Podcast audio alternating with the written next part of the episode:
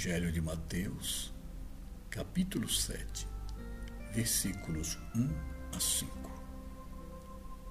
Não julgueis para que não sejais julgados, porque com o juízo com que julgais, sereis julgados, e com a medida que usais, com essa vos medirão. Porque vês o cisco no olho de teu irmão? Mas não percebes a viga que tens nos teus. Hipócrita, tira primeiro a viga de teu olho, e então enxergarás bem para tirar o cisco do olho de teu irmão. Meus amigos, nesta passagem de Mateus, nós nos defrontamos mais uma vez com dois dos itens mais recorrentes no ensinamento de Jesus: a hipocrisia e o julgamento. São diversas as ocasiões nas quais encontramos o Mestre, sendo bastante veemente diante da hipocrisia dos chefes religiosos da sua época dos fariseus, dos doutores da lei, que se julgavam puros e sábios e não tinham escrúpulo em julgar o próximo.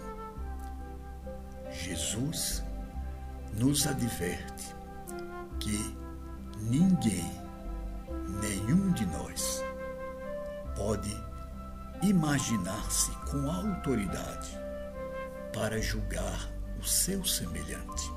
Na verdade, os nossos julgamentos ocorrem sob a pulsão e sob a ilusão egóica de que somos o centro do mundo e podemos medir e avaliar todos os eventos da vida e, sobretudo, o nosso próximo a partir da, da nossa própria interpretação da vida. Vemos que, com muita frequência, nos tornamos seres cruéis e implacáveis, porque, ao julgar o nosso irmão, o fazemos de forma definitiva, sem que lhe concedamos o direito julgar defesa, presente inclusive na lei que rege as sociedades. Cruel e implacável, porque deixamos de considerar os antecedentes que levam alguém a cometer, a praticar este ou aquele ato.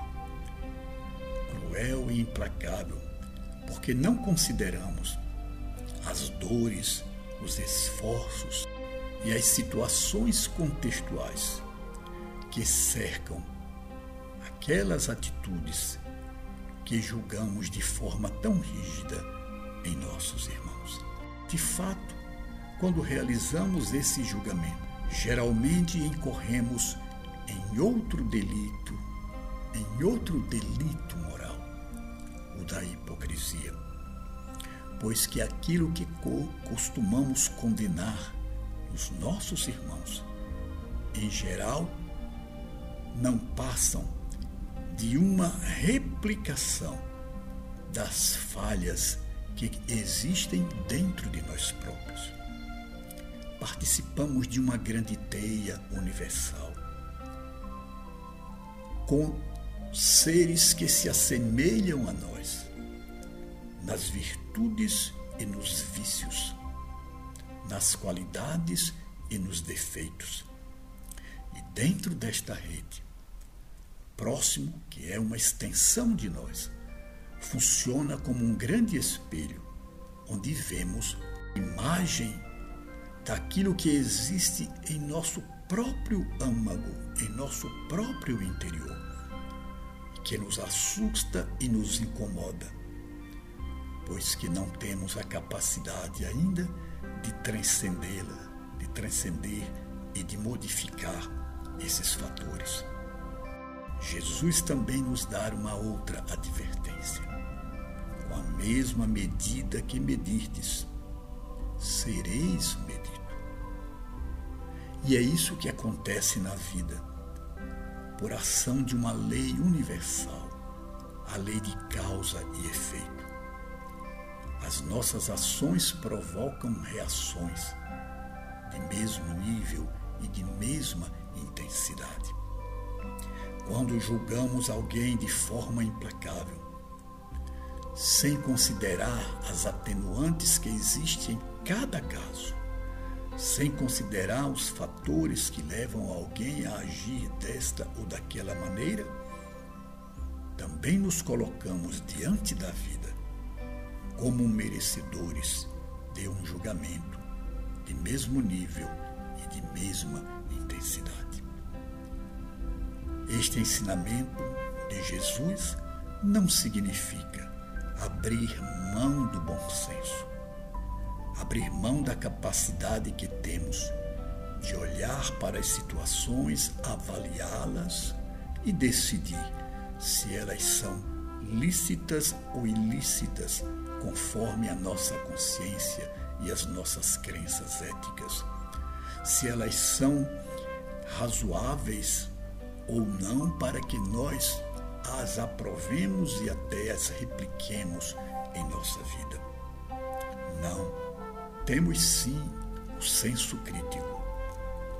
O Evangelho, no entanto, nos diz que devemos aplicar este senso crítico a nós próprios e sempre que olharmos no nosso irmão aquilo que consideramos erro, falha, avaliemos primeiro se não estamos diante do próprio espelho, de um espelho que reflete a nossa própria imagem.